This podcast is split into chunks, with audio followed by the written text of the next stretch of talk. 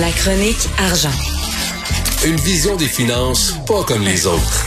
Yves, les entreprises au Québec disent, est-ce qu'on peut gérer au Québec le programme des travailleurs étrangers temporaires? On est en pénurie de main-d'œuvre, on veut le gérer nous-mêmes. Le fédéral dit non. Ben, c'est incroyable.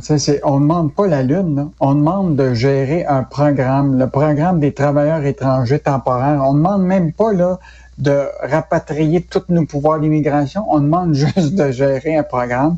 Et là, la ministre euh, Carla Caltro, euh, qui était la première fois à qui on parlait, parce qu'il semble que là, le dossier avec l'unilingue euh, Sean Fraser sur le dossier de justement des travailleurs temporaires nous est passé à, à cette dame-là, qui est la ministre de l'Emploi.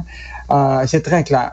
ils vont tenter de rectifier les problèmes de délai mais il n'est pas question de donner la gestion de ça au gouvernement du Québec, ce qui est surprenant. Et pourtant, c'est pas parce qu'on n'a pas des problèmes. Écoute, on a ce gars-là, Guillaume Talbot, qui est président de la boulangerie Auger. Là. Il manque de travailleurs. Là. Lui, il, est en attente de 11 travailleurs de la Tunisie, du Maroc et de la Côte d'Ivoire, qui parlent évidemment français, ce qui est quand même euh, très bon. Là. Euh, donc, l'absence d'électromécaniciens euh, puis de neuf mmh. boulangers l'empêche. Écoute, Normalement, ça devrait prendre quatre mois. Là, il est rendu à un an de délai. non, ça n'a pas de bon sens. Puis il perd des contrats. Moi, je lisais un texte d'une entreprise. Là. Ça fait cinq ans que ça niaise. Cinq ans. Ils ont perdu des contrats de millions de dollars qui ont dit, là, il aurait pu avoir les contrats. Ils disaient, on peut pas le prendre, le contrat. On manque d'employés. Pendant ce temps-là, là, on aimerait gérer ces programmes-là. Le fédéral dit non. On veut rien savoir. Vraiment. En plus, le gouvernement du Québec a annoncé la semaine dernière qu'ils ont élargi le nombre de métiers, de corps de métiers maintenant, qui euh, font partie de ce programme-là. On est parti de 32 à 60. Et donc, imagine-toi, on augmente le nombre de corps de métiers pour lesquels on a des pénuries de main-d'œuvre et qu'on a besoin justement de cette immigration francophone-là. Puis de l'autre côté, la bureaucratie euh, fédérale, ben, euh, patauge encore dans le papier. Puis, euh, puis ça continue, puis ils veulent pas nous permettre de gérer le programme. Écoute, c'est... Euh, ben. quand tu penses qu'on est rendu en 2022, là, à l'ère de l'Internet, de, de la, des technologies de l'information, etc., on est obligé d'avoir des délais aussi élevés. Là, Écoute, fin avril, le secteur de l'hébergement et de la restauration, là, pour, il, 30% de leur main-d'œuvre est dans le cadre de ce programme-là. Puis là, le tourisme commence. Là, là, ça va, on l'annonce que les touristes américains vont arriver, que les touristes québécois vont être de plus en plus présents. S'il nous manque de main-d'œuvre, tu vas avoir. c'est ça, euh, on va les recevoir comment, ces gens-là? C'est ça. Tu vas avoir des restaurants qui vont être ouverts deux jours sur sept. Euh, tu vas avoir un hôtel qui va être ouvert quatre jours sur sept. Euh, en tout cas, c'est, écoute, c'est, c'est un, un, peu ridicule. Et ben j'espère que Jean Boulet, le ministre de de, justement de l'emploi va continuer à amener la bataille là-dessus parce que faut vraiment rapatrier au moins ce programme-là. Écoute, on ne demande pas la lune. Là. Ils font tellement bien les choses au fédéral. regarde leur système d'immigration, le ministère de l'immigration, le ministère autochtone, le ministère des langues officielles. Ils font tellement bien les choses. Le système de paix, Phoenix, sont tellement bons. C'est pour ça qu'ils veulent pas nous laisser le programme. Ils gèrent tellement bien les choses. Mauvaise nouvelle, dans le nord d'Amos, la ville Matagami, euh, tous les tous les gens ou presque travaillaient pour une minière. Puis là, la minière a décidé de lever les feux puis de sacrer Richard, euh, ça, on n'en parle pas souvent de toute l'industrie minière, là, mais l'industrie minière au Québec, là, écoute, c'est 48 000 emplois. Il y a 10 milliards d'investissements, 3 800 euh, fournisseurs. Écoute, c'est une, une, grosse industrie. Et euh, ce qui est intéressant, et je, t'invite à lire un livre qui, s'appelle Dépossession, qui est fait par l'Institut Iris, qui est quand même un institut de gauche, là, qui ont écrit un, une histoire économique du Québec sur les ressources. C'est vraiment fascinant. À qui hmm. profitent les ressources du Québec? Qui contrôle nos forêts et nos mines? Puis si depuis la Révolution tranquille, nous sommes vraiment maîtres chez nous, d'où vient ce sentiment que nos ressources sont encore pillées? Hmm.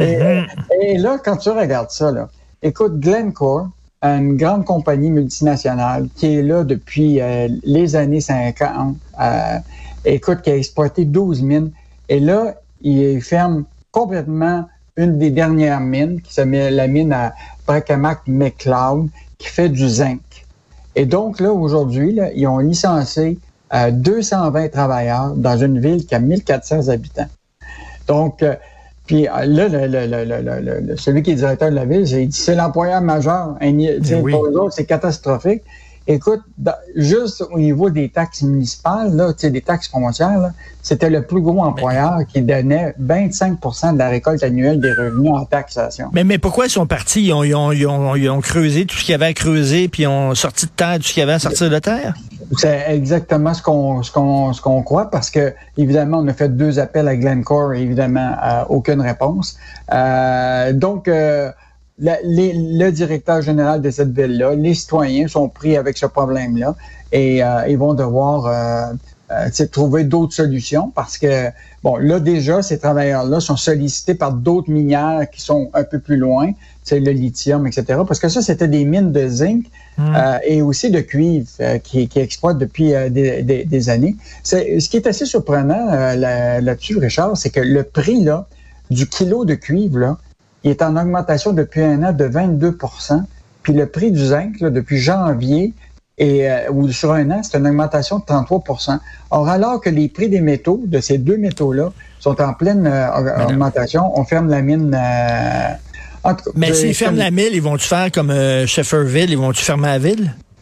Ben, lui, il dit il veut pas faire ça, là. C'est sûr que.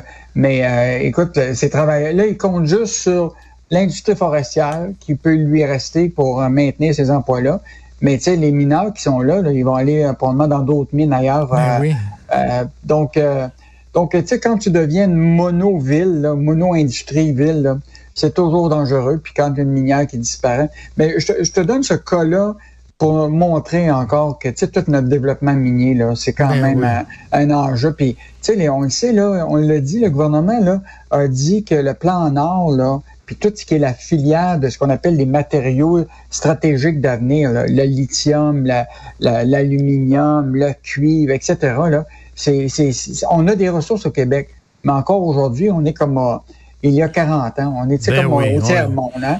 Les compagnies étrangères exploitent ben, c'est ça. Un minéraire, il vide, puis après ça, ben, euh, il quitte. Euh, on, euh, est tout content qu'ils viennent ici créer de l'emploi, Christy. C'est certain qu'ils viennent ici, on donne nos ressources quasiment, là, vraiment, notre eau, nos forêts, nos, minéraux, c'est n'importe quoi. Et Shefferville, on se souvient, Shefferville, ils ont dû fermer la ville. À un moment donné, il y avait un gars qui avait la main sur l'interrupteur. Il a dit, tout le monde est parti. Tout le monde est parti, c'est correct. OK, on ferme les lumières. Poup! Ils ont fermé ça. La ville a fermé. Mais tiens, en parlant de conversion, rappelle-toi de Murdochville qui était une grande ville euh, de minières, puis que finalement qui a, disparu tranquillement. Et là, Murdochville est en train de revivre parce qu'avec le télétravail, tous les gens qui font du télétravail ont décidé d'aller là parce que c'était un centre de villégiature, tu peux faire beaucoup. Et là, c'est rendu que c'est une ville, c'est tous des, des, télétravailleurs techno qui gagnent des bons salaires. Ils ont fait monter les prix des maisons. Là, il y a des restaurants qui ouvrent, etc. Ah, ouais. Ça fait que les mineurs ont été remplacés par des télétravailleurs. c'est bien, c'est une ville qui a ressuscité de ses cendres. C'est bon, ça. Merci beaucoup, Yves. On se reparle demain. Bonne journée. À demain. Au revoir.